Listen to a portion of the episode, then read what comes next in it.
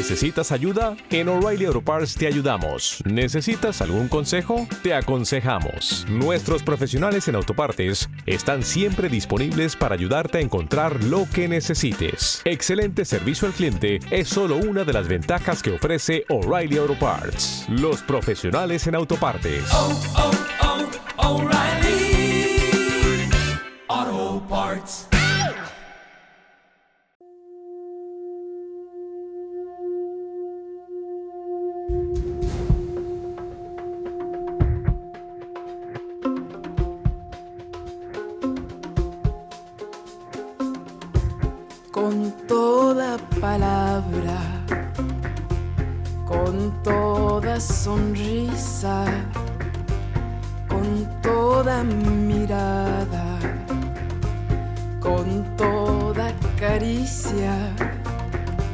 Me acerco al agua, bebiendo tu beso, la luz de tu cara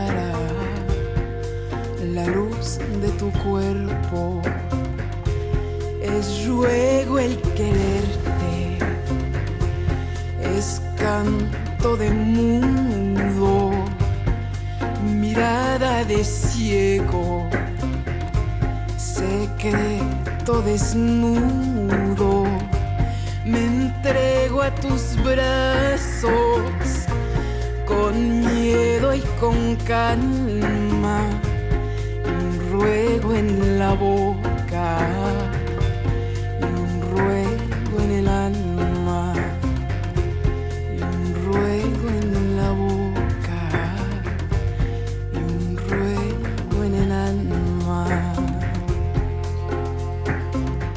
Buenas noches, Eva. De verdad me Hola. estoy, me estoy aficionando a, a- Sí. No, bueno, es que... ¿Pero Ayanta se va o la echas o cómo? No, Ayanta se, se, se- se pone ahí en un, en un sofá que tenemos y se acuesta un poquito. La tía la voy a despertar, le voy a tirar de los pelos. No, pero es que le he dicho yo que se vaya hoy a descansar. ¿Por qué? ¿Por qué? Porque mm, la semana pasada hablábamos de Alto Laguirre. Ah, amiga, porque tú querías Ah, continuar la historia. Claro, entonces me quedé, me quedé con la, con la, con el hilillo ahí de que íbamos a hablar de su primera mujer hoy. Exactamente. Entonces digo, Exactamente. "Ah, pues esta mujer, ¿qué le pasaría? ¿Qué pensaría cuando eh, sucedió todo lo de eh, lo de Manuel? ¿Qué, ¿Cómo se sintió con ese abandono? Por esas, Mm. claro, todas esas cosas yo hoy Claro, quería tú no saberlas. venías por la poesía, venías por la prensa rosa. Sí, claro, es que ya, Claro. bueno, tú sabes que ya tenemos una sección del corazón en la media luz. Pues no lo sabía. Pues eh, ya lo sabes, que se llama el telele rosa. rosa, rosa. Pero entonces, ¿qué hacéis? ¿Un telele y luego uno, uno rosa? Claro, un telele rosa. ¿Pero todos los días? Eh, no, no, eh, una vez a la semana hablamos Ah. de el corazón y nos acompaña Dani Blanco. Dani Blanco es Hombre, es- especialista en prensa rosa. Hombre, obviamente. ¿Pero qué me dices? ¿Pero qué sorpresa, por favor? Pero claro, entonces eh, una vez a la semana pues hacemos un telele rosa y repasamos la actualidad eh, amorosa del país. Hemos hablado, ¿Alguna novedad? bueno, hemos hablado de Tamara Falcó y su fallido eh, noviazgo, que le ha salido rana y que le ha puesto los cuernos. Hemos no- hablado de Georgina. estoy- ¿De Georgina? Georgina, ¿De mi amiga Georgina Hernández? No, pero, pues no, creo que creo de Georgina, la, ¿La mujer que de Cristiano. Asunción del Paraguay? No, esa no. Hemos hablado de Georgina, la mujer de Cristiano Ronaldo. Hemos Ah. hablado de Zaira, Bueno, ¿Pero qué, qué hace Georgina, la mujer de Cristiano Ronaldo? un reality Bueno, no lo sabía que hacía un reality, pero lo que sí que sé que que ha visto a Llanta. Es que... Ha visto a Llanta el reality. Y el reality de Tamara Falcó Me también. está preocupando lo de Allanta. Me voy a tener que volver a instalar en Madrid mucho más a menudo porque yo ya siento que te estoy perdiendo. Siento que te estoy perdiendo. Y Georgina, fíjate, pero a lo mejor fíjate que ha visto lo del reality de Georgina Ronaldo Sí. porque mm, yo me estoy haciendo un tratamiento de alineación de los dientes inferiores y me llevé a Llanta para que Sí. ella también se lo hiciera. ¿Y quién, o sea, quién es la imagen? Georgina, Georgina. no me digas. Sí, ya estamos terminando. Nosotras estamos de salida. Creo que Georgina está de entrada. ¿Está de entrada? Bueno, yo antes Pero iba la- a la clínica y no estaba Pero la, la, vi- foto de la- Georgina. el- ¿la habéis visto por allí? Yo solo he visto el póster de 1000 por 800 que está en, el, en la vidriera Muy bien. de, ¿Y de que la clínica. Y, y os han dicho si le va bien. Yo me imagino que le habrá salido gratis Hombre, el claro, tratamiento. hombre, por supuesto. No sé si a vosotras también. No, a nosotras no. Mira, a nosotras no nos salió gratis, pero yo fui muy rápida porque yo fui en el 2020. Sí. Cuando vi el precio que tenía dije, yo me voy a hacer esto. Y ahora ha subido. Y le dije a Yanta, a Yanta, hazte esto, porque fíjate lo que me ha costado a mí, mm, bastante barato en comparación con lo que suele costar Sí. y con otros precios que me habían dado a mí en otros sitios. Además, yo me tenía que hacer poquito. Pero a nosotras nos costó, me imagino, una cuarta parte de lo que cuesta no. ahora mismo. Bueno, claro, evidentemente. Y, y una, y una ínfima parte de lo que le ha costado a Georgina. Porque a Georgina. eh, Bueno, yo creo que, que- yo creo que incluso Georgina no lo necesita. O por lo es menos que a Georgina no nunca le he visto los dientes, la verdad. Pues tendremos que buscarlos. La cuestión es que eh, se habla de corazón, se habla de embarazo, se habla de ruptura, Madre se mía. habla de todo. Madre Y, mía. Claro, toda esa, toda ese Todo momento. eso está en Concha Méndez. de Eso es, todo ese momento sensacionalista Sí, sí, sí, sí. de, sí. de- de- de- cotilleo puro y duro. Yo he dicho, hoy quiero hablar de Concha, porque sé que hay ahí mandanguita. Aquí hay mandanguita, sí que hay, sí, sí, sí. Pues vamos a hablar de Concha, Venga. de esta poeta dramaturga pionera en la defensa de los derechos de la mujer, que nació en Madrid el 27 de julio de 1898, el mismo año que Lorca, y falleció en el exilio en México el 7 de diciembre de 1986. Tuvo- Como ves, sobrepasó en, en edad a su marido. Bueno, tampoco era muy difícil. no era muy difícil. No, No, no era muy difícil. No fue a San Sebastián. No fue a San Sebastián porque él fue con su segunda mujer. Claro, ah, sí, Y pero- le salvó y- la ruptura. Y, eh, bueno, pues muy la bien. ruptura le salvó la vida. Eso es una cosa que tenemos que recordar. Cuando nos dejen, Hay que una pensar. ruptura te puede salvar la vida. Pues Como a- a Concha a Concha. Méndez le salvó la vida que Manuel Alto Aguirre la dejara por la cubana. Pues mira, pues, y mira dónde está la cubana. Ah, Concha, muy bien. Bueno, la cubana se fue antes que Manuel, o sea que imagínate. Bueno, tres días, tampoco. tampoco. Puestos a pedir, bueno, pues. Tiene buena memoria, ¿eh? ¿Eh? ¿Has Hace siete días que estás Es que, resistiendo. no, pero es que esta historia, esta historia me, tocó, caló, me caló, me caló. Bueno, pues ahora tienes que leer a Alto Aguirre Ven, sí, bueno, y ver su película. y ver su película. El He dicho su película y lo he dicho bien. Sí, sí, sí. La única que dirigió, escribió más de una, pero Sí. la que dirigió y escribió fue solo esa. Bueno, pues Concha Méndez era la mayor de 11 hermanos, al igual que el que fue su marido, Manuel Alto Aguirre, también era de familia rica, recibió educación en un colegio francés y aprovechó todas las facilidades de nacer en una familia adinerada y liberal para asegurar su independencia, porque si algo tenía claro esta señora es que no quería depender de ningún caballero, Muy ni bien. de ningún caballero ni de nadie. En contra de la voluntad de sus padres, estudió en la universidad. Cuenta la leyenda que cuando su madre descubrió que se había matriculado en la universidad, cogió un jarrón y se lo tiró a la cabeza. Y le dio. Ah. Y la escalabró. Pero Concha, Pobre Concha. lejos de disuadirla, ese acto vandálico de su madre, la incentivó a seguir Ah. y a titularse. Su juventud estuvo marcada por el deporte, porque fue campeona en gimnasia y en natación. Bueno, era muy completa Concha. ¿eh? Los veranos los solía pasar con su familia en San Sebastián. ¡Uh! No te, no te- Ahí. no te puedo creer. Ahí estamos llegando. Ojo, ojo, que esto aquí, eh, ahí, Aquí hay sincronías. aquí hay cositas, ¿eh? Aquí hay Eh, cositas. Ella. Lo mismo mm, Concha hizo alguna cosita así. Hombre, no, no hizo porque tenía muy buena relación con él. Pero. bueno, sí, pero ¿sabes con la, con la cubana no. Bueno, el caso es que los veranos los solía pasar en San Sebastián con su familia, que es un lugar donde veraneaba la creme de la creme. Sí. Donde en 1919 conoció a Luis Buñuel. ¿Te acuerdas Claro, que sí. te dije la semana anterior que había Que era, tenido fue su primer novio, sí, sí. Fue su primer novio. La relación duró siete años. Oye, Y tras la aventura amorosa con Buñuel, inició un periplo que la llevó por Londres, Montevideo y Buenos Aires. Y a su regreso a Madrid frecuentó una tertulia poética muy famosa por aquel entonces, la tertulia del café Granja Elenar. Y Granja Elenar era un café que estaba eh, situado en la calle Alcalá 40. ujú, Ahora la verdad no sé muy bien qué hay ahí. pues no lo sé, la verdad.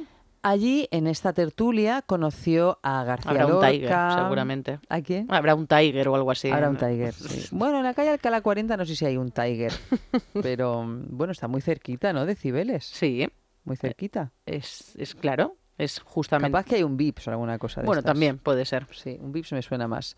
Bueno, pues en esta tertulia del por entonces Café Granja Elenar, que hoy por hoy no sabemos eh, qué, qué hay ahí, conoció a Lorca y a otros miembros de la generación del 27.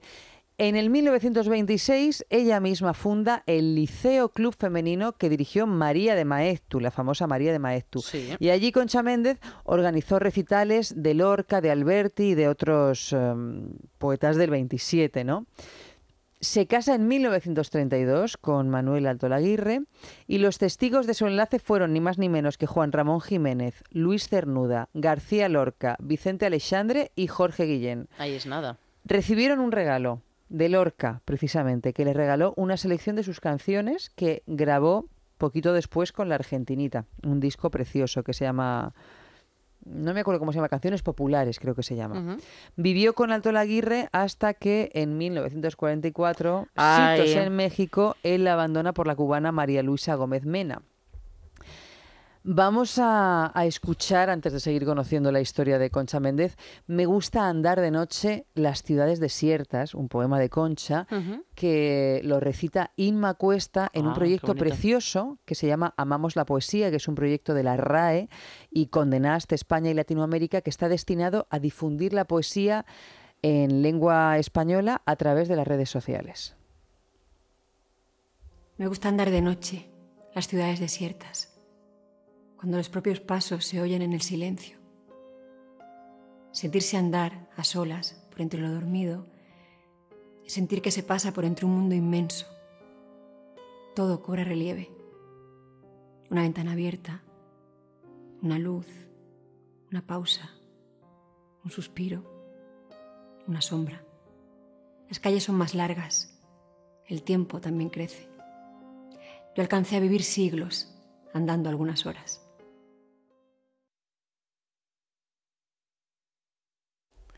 Qué bonito, ¿eh? Como suena eh, en la voz de, de Inma Cuesta este, este poema.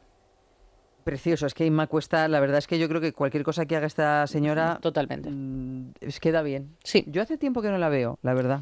Espero que esté contenta y Pues feliz. yo creo que la última cosa que vi de Inma Cuesta... Series y tal, Sí, pero- la serie esta de mm, basada en un libro que estrenó Netflix que fue que hacía con Bárbara Leni, Sí, yo vi algunos capítulos, pero no. pero no, no recuerdo. Lo abandoné.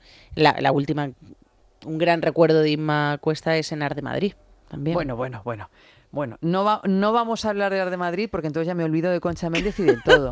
y solo quiero hablar de Ar de Madrid. Qué- qué- qué- de esa, esa obra maestra. De- pero, pero obra maestra, completamente.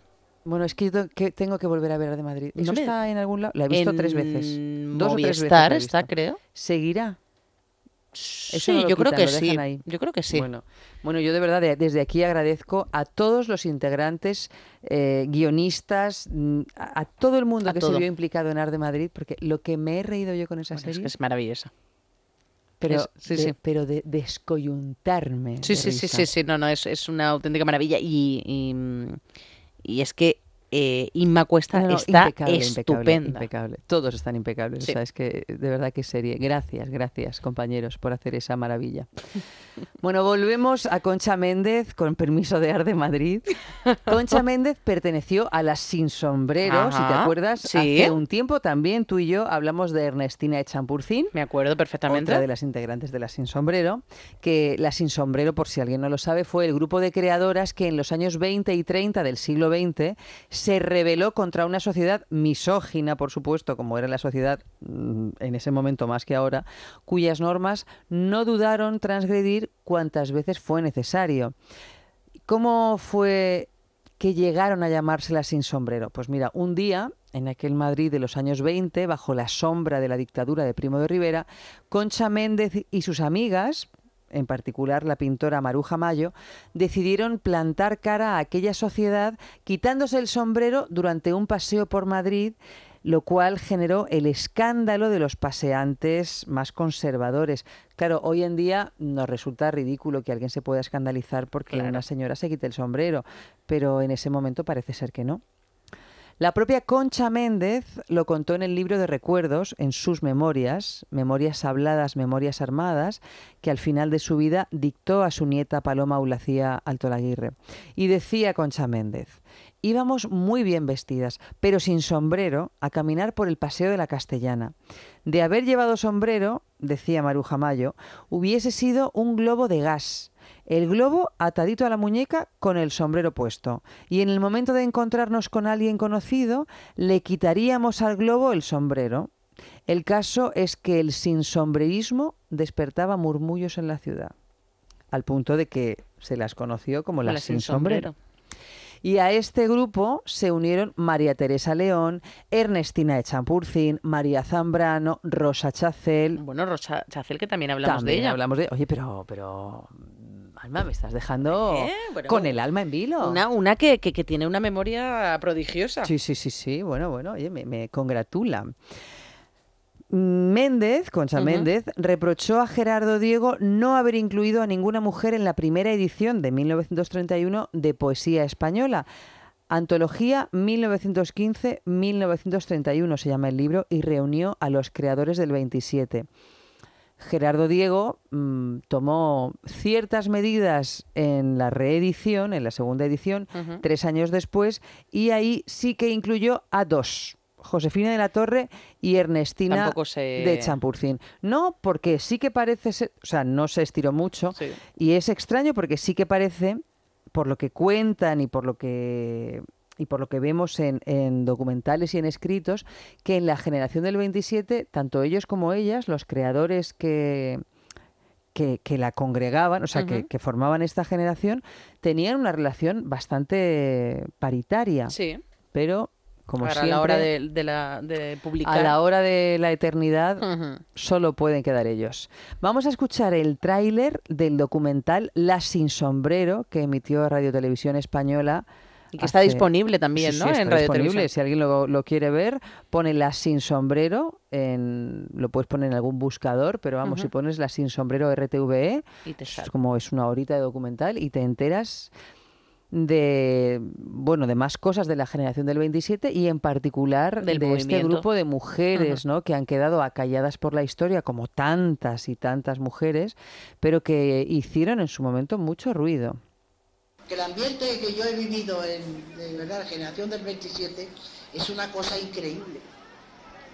Porque era algo, algo único que ha habido en el mundo, de, de tanto poeta y, de- y tan buenos.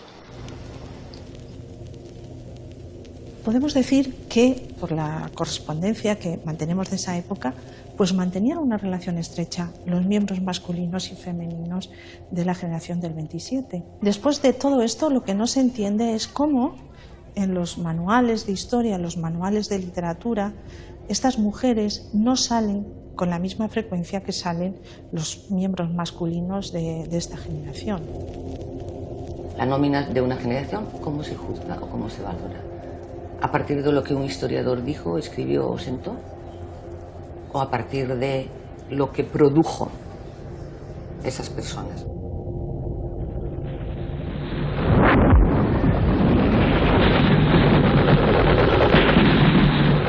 Todos comprendemos lo que se perdió en aquel golpe de Estado de 1936. A veces los silencios son más peligrosos que las balas del enemigo, pues. Ahí desaparece una generación de mujeres que es la generación de oro de las mujeres en España, junto a ellos que fueron la generación de plata. Nosotros hemos estudiado la literatura desde la Edad Media hasta el siglo XX. Podéis encontrar más de 200 autores, más de 200 autores hombres, y sin embargo solo habéis estudiado cuatro mujeres. La historia tiene que completarse, que la historia necesita contarse entera. Bueno, pues ahí teníamos el tráiler de este documental de La Sin Sombrero, que, que es muy interesante, sobre todo por el desconocimiento que tenemos de esa parte de la historia. Vamos a volver a la fase del exilio de. Concha Méndez y Manuel Alto Laguirre, que la habíamos tratado ya la semana pasada, porque entre 1933 y 1935, Concha Méndez y su marido, Alto Laguirre, que se habían casado después de poner en circulación la revista Héroe, se mudaron a Londres, donde vivieron una experiencia trágica que no habíamos contado la semana pasada. Ah, a y es que Concha perdió al hijo que esperaba. Eso en Cuba. En Londres, en Londres. Eh, en Londres, perdón. Sí, en Londres. Es decir, que todavía no- Mientras no, él estaba no traduciendo a nada. Mary Shelley, ella estaba perdiendo a su hijo. Wow. Aunque pronto quedó, por suerte, de te nuevo iba a decir que no había, no nacido Paloma. todavía Paloma. No, Paloma fue vino después de este niño no nacido. Un año después de su vuelta a Madrid estalla la guerra civil. El matrimonio, como sabemos por la semana pasada, toma parte por la República, toma partido, perdón, por la República. Ella se marcha con su hija al extranjero. Y poco antes de acabar la contienda, se reúne en Barcelona con su marido y comienza ese interminable exilio por Francia. Bueno, se reúne con su marido en Francia después de que a su marido le maten a dos hermanos, Claro, lo encierren en un campo de es. concentración y de ahí lo lleven a una clínica psiquiátrica y ella, con unos amigos, lo tenga Lo que rescata. rescatar de la clínica psiquiátrica. Y ahí comienzan su interminable exilio por Francia, donde allí descubren el asesinato de Federico García Lorca a través del hermano de Lorca. De Francia pasan a Cuba y de Cuba se van a México, donde ella al menos se instala definitivamente. Concha Méndez siguió editando la revista Hora de España, que fue fundada en Valencia por los intelectuales de la Segunda República y que ayudaban los integrantes de esta revista en México a los exiliados españoles. Luis Cernuda vivió en su casa durante una década. Llegó como de visita y se instaló 10 años. Hombre, pues 10 años. Bueno, esto es un poco lo que he hecho yo en casa de Llanta. Más o menos. Sí, podemos decir. Yo llegué como, hay Llanta que he dejado Madrid. Oye, pues mira, me he separado, te puedes venir a casa, venga, sí, me voy unos días, ta, ta, ta, Tres años llevamos así, tres o cuatro. Y lo que queda. Y lo que queda, lo que, y lo que te rondaremos. Y además te creas que caigo yo sola, caigo yo con... No, bueno, claro, ya el- la pensión de la pensión no, bueno, de- la pensión, pero bueno, me refiero que no te creas que por habitación a veces hay más de una persona. Ah, muy bien. Claro, que a veces es como, oye, que voy a venir con tal. Vale. Bueno, pues claro. no, está claro. Yo, eh, No, yo por eso yo ya no critico nada de... No, no, pero no. bueno, que vas a dejar 10 años. Oye, 10 años, Oye. quieras que no pasan en un suspiro. No, no, pero completamente además. En Cuando abrir y cerrar de cuenta, ojos. 10 años Cuando te viviendo. quieres dar cuenta, hace tres años de la pandemia prácticamente. Madre mía. o sea que, mira lo que te digo. No, si no, es que- claro. Cer- 10 tiempo años cernuda, pocos. Pocos. Pocos, Pocos me parecen. Y hombre, y sobre todo que te vas de España a México, chico. Claro, pues ya pues, con alguien cuesta- conocido. Con lo que cuesta el pasaje y No, la no. cantidad de tiempo, pues te quedas Pocos, un pocos me parecen, Luis. Pocos, pocos, pocos parecen, sí. El caso es que mientras todo aquello ocurría, todo esto ocurría, exilios, revistas poéticas, cernuda instalado en casa, Concha siguió escribiendo. Fíjate. Que, que es difícil, ¿eh? Bueno, fíjate. Hombre, Cernuda era un señor que escribía mucho. Yo creo que eso te ayudó. Ah, bueno, claro, lo de cernuda sí, hombre, el exilio y todo esto a lo mejor exilio menos, a lo mejor pero lo de cernuda desayudó, pero Cernuda, cernuda le, le vino muy bien. Compensó, sí. Decía Concha Méndez, en aquel tiempo yo no había hecho reflexión alguna sobre la poesía. Los poemas me salían a todas horas y en todas partes, sin proponérmelo. Esto lo recuerda en esas memorias de las que hablábamos antes. Del 44 al 79 dejó de publicar. Ah. ¿Por qué? En el 44 la dejó Alto Laguirre y ella cayó en una tristeza muy grande. Fíjate. Su Es último libro fue Vida Río. Yo soy muy de, de Concha. Bueno, es que al final, mira, juzgar lo que pasa en una pareja. Hombre, no, pero esto como est- estamos aquí un momento en, en con toda palabra rosa, pues entonces, bueno, pues yo tengo que decir que soy muy de Tú eres Concha. muy de Concha. Soy muy de Concha. Mira, la pobre estuvo ¿cuántos años sin publicar? Con, con- con esa tristeza. Pues eh, 30 y Y 35. mientras, mientras Manuel venga a visitar países y con, y con su segunda mujer, que además era una Mecenas. señora que le dio eh, dinerito para montar su, Sus revistas. su revi- No, hombre, no. Muy de Concha. Bueno, muy de Concha. Ella, bueno, Pray su último Concha. libro fue Vida o Río. Vida o Río es un título precioso, la verdad. Muy bonito. Su obra poética, la de Concha Méndez, está recogida en poemas entre 1926 y 1986 y es una edición que preparó el marido de su hija, de su única hija, de Paloma, Paloma. el profesor eh, James Ballender. Y su poesía se puede dividir en las siguientes etapas, que están relacionadas muy íntimamente con su vida. La primera está constituida por tres libros, Inquietudes, Surtidor y Canciones de Mar y Tierra, y constituyen una trilogía caracterizada por la incorporación al verso de todo aquello que en los años 20 representaba la modernidad. Es decir, hablar de deporte en verso, hablar de cine en verso, hablar de automóviles en verso. Esa podemos, así de una manera simplona, claro. Mm, podemos eh, describir su primera etapa así. La segunda etapa, pues en ella aparece una voz más depurada, más personal, menos colorista y lúdica, por ejemplo. Más madura, imagino, claro. Como muestra en Vida a Vida, un libro del 32, 20 poemas que terminan en exclamaciones. Este Vida a Vida está compuesto por 20 poemas y todos terminan en un signo de exclamación. En este libro explora con sus sueños la realidad, Continúa el tono autobiográfico en Niño y Sombras del 36, que es una elegía a su primer hijo, este hijo que no llegó a nacer. Depura su poesía ya en esta etapa, dejando atrás la vanguardia, utiliza un léxico sencillo, natural, con versos más largos. Luego el tercer libro de esta etapa es Sombras y Sueños del año 44, que son 97 poemas con cuatro núcleos temáticos. Poemas de las sombras, soledad y dolor. Recordemos que en este año es, Es cuando, cuando la- la Manuel de- claro. Se separa de ella. Poemas de la resistencia.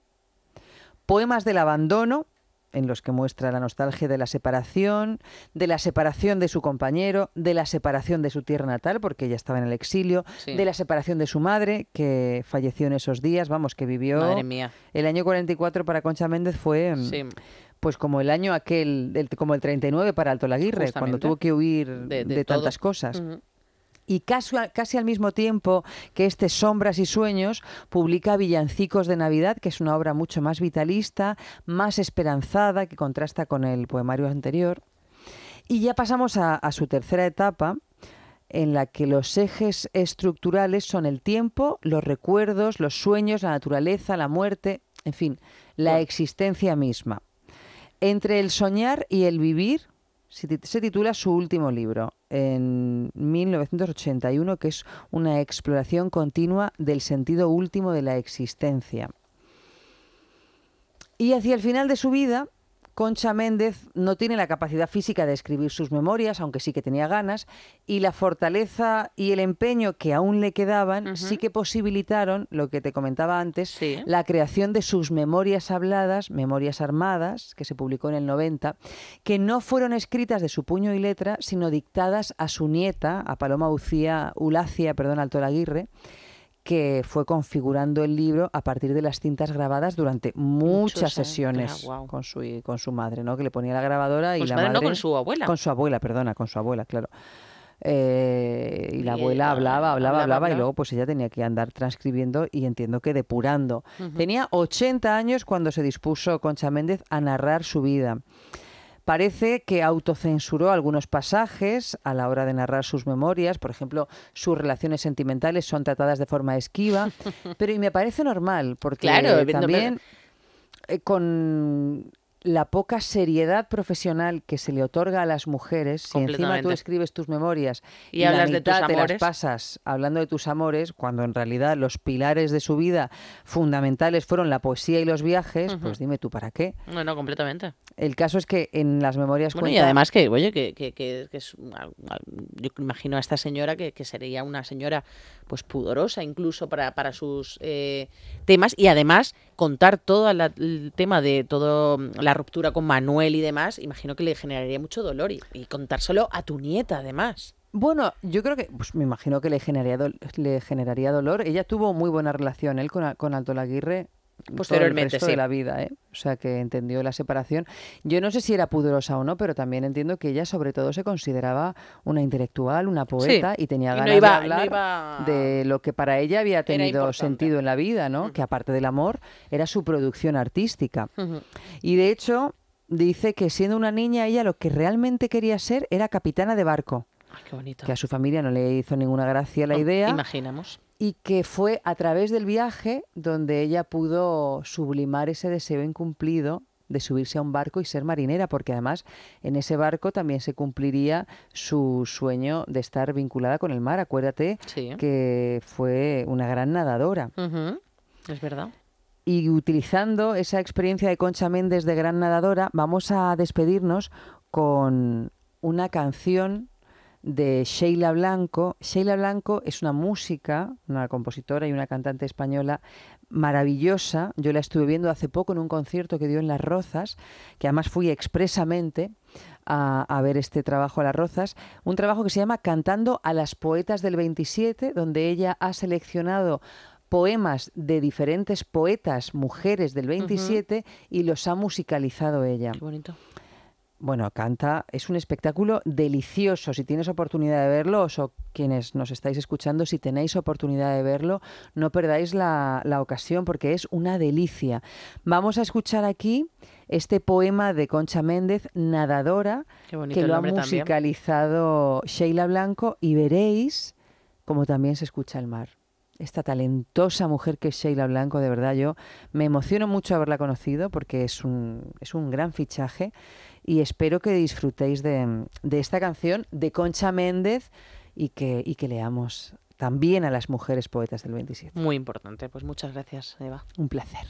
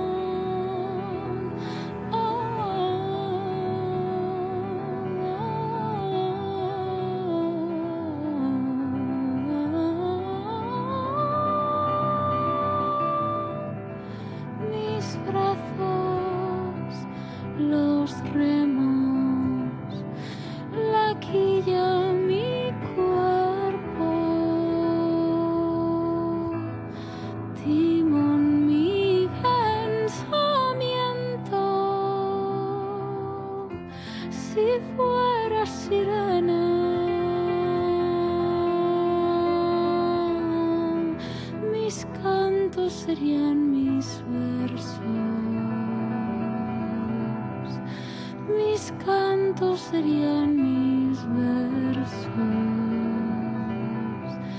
Mis cantos serían mis versos. Mis cantos serían mis.